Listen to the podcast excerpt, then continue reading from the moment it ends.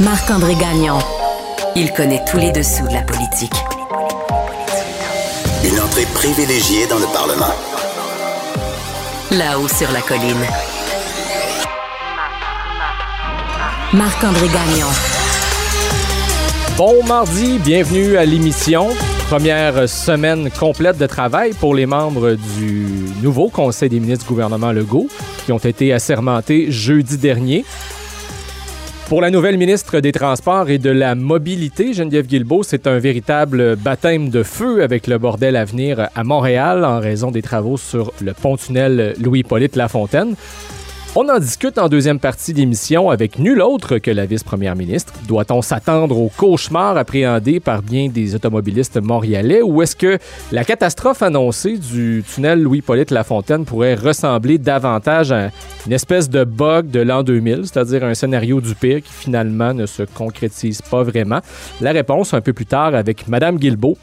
Mais d'abord, mais d'abord, le chef du bureau parlementaire du journal, Rémi Nadeau, n'est pas des nôtres aujourd'hui. On reçoit plutôt le correspondant parlementaire de l'agence QMI, Gabriel Côté, pour nous parler de la chicane qui semble être pognée dans la cabane du Parti conservateur d'Éric Duhem.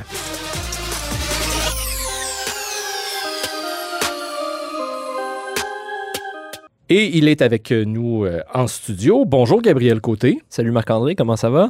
Très bien, merci d'être là. Donc, finalement, ben, le Parti conservateur du Québec n'est pas tellement différent des autres. Ils chicanent aussi entre eux. On a souvent parlé des chicanes au sein du Parti québécois, mais là, il y en a au sein même du Parti d'Éric Duhem.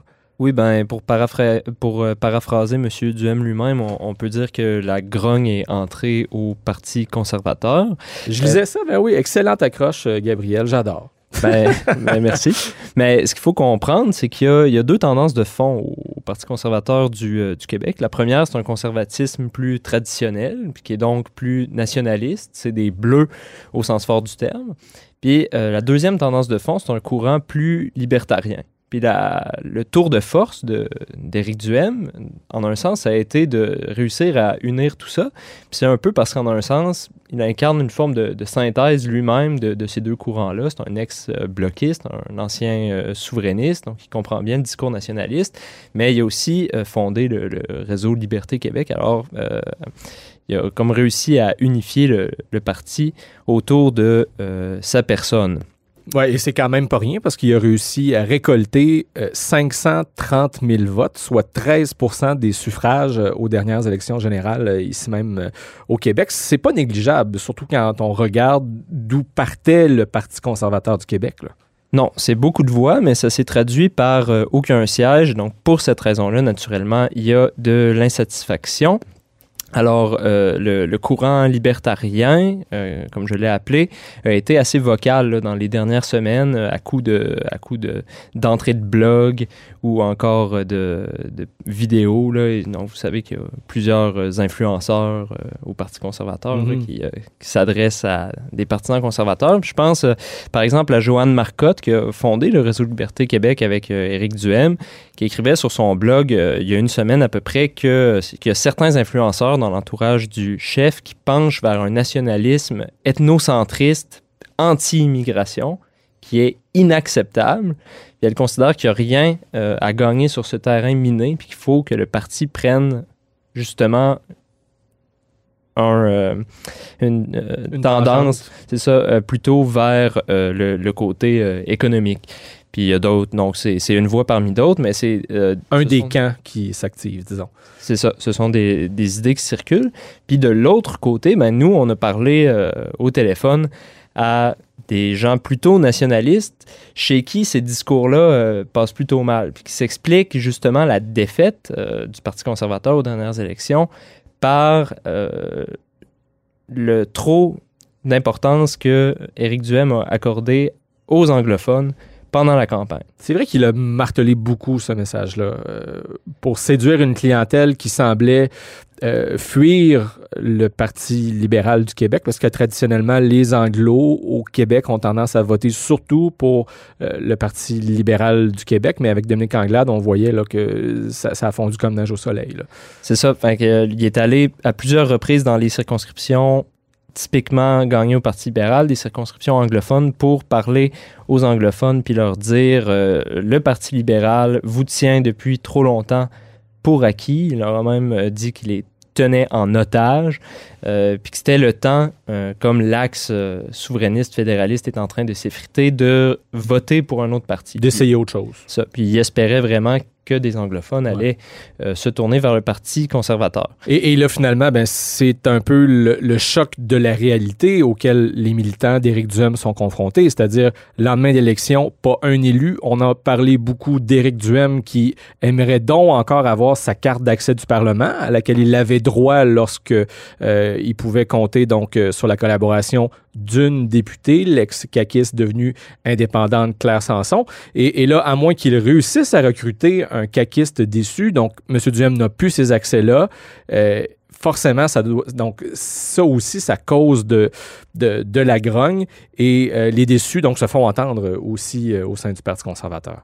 C'est ça exactement. Puis euh, donc euh, pour euh, juste pour revenir rapidement là, aux, aux anglophones, il y, a, il y, a des gens qui questionnaient là, non seulement le fait d'être allé parler à des anglophones, mais le fait d'avoir dépensé pour de la, de la beaucoup d'argent pour de la publicité dans des médias anglophones, Mmh, oui. notamment un publié reportage qui avait fait beaucoup parler que, que le Parti conservateur avait acheté dans le USA Today. Rien de moins. Oui, c'est ça. Puis nous, on nous a, on nous a dit ben, à quoi ça sert d'acheter de, de, la, de la publicité dans, dans ce journal-là? Est-ce que ça permet de gagner des au, Québec?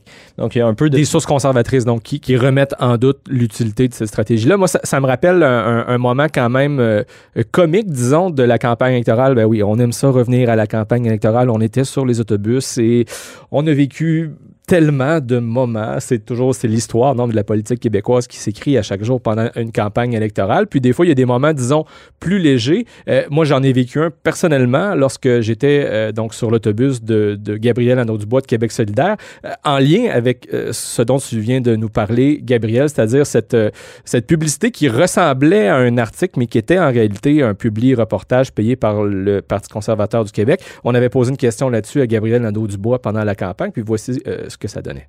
Je voyais là sur les réseaux sociaux que le Parti conservateur a, a publié un, un, tweet dans lequel euh, on dit bon l'USC Today parle du Parti conservateur du Québec aujourd'hui. En réalité, euh, c'est un, un, article qui est effectivement sur le USA Today, mais payé, autorisé par euh, le Parti conservateur.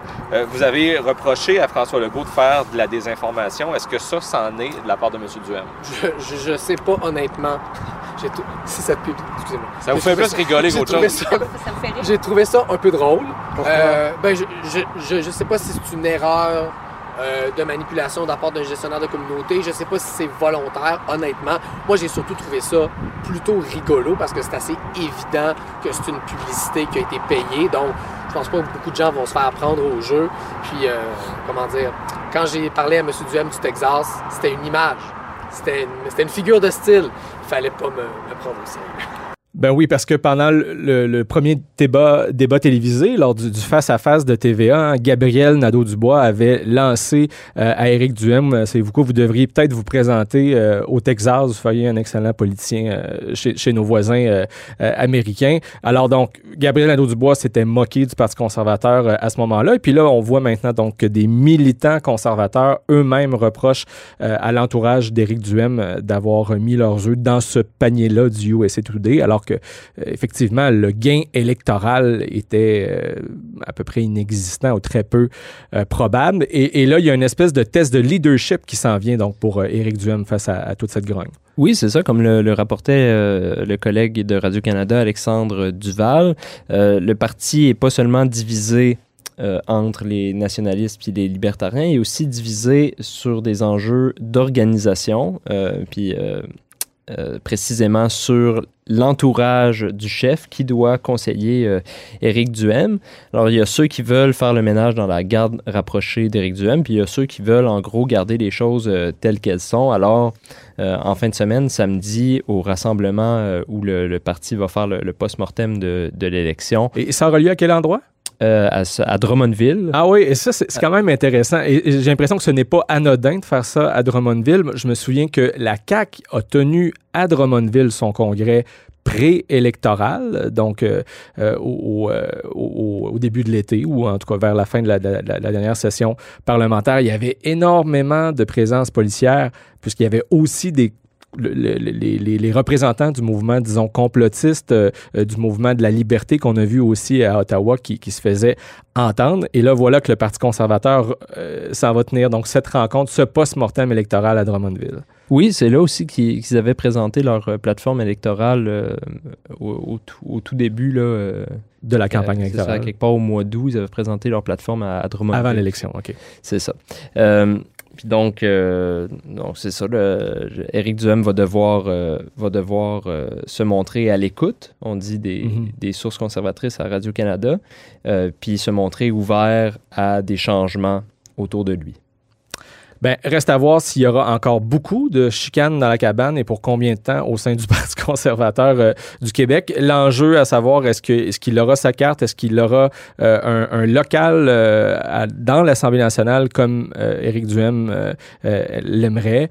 ça, c'est loin d'être réglé. J'en doute fort personnellement. Faut rappeler quand même qu'Éric Duhem a accès, comme le soulignait hier Rémi Nadeau au, dans l'émission d'Antoine, avec Antoine Robitaille hier. Ils ont accès, donc les conservateurs, à un local où ils peuvent tenir des conférences de presse, euh, le salon Jacques Lacharvec, euh, qui, est dans le même édifice dans lequel il y a le studio de, Cube Radio euh, au Parlement.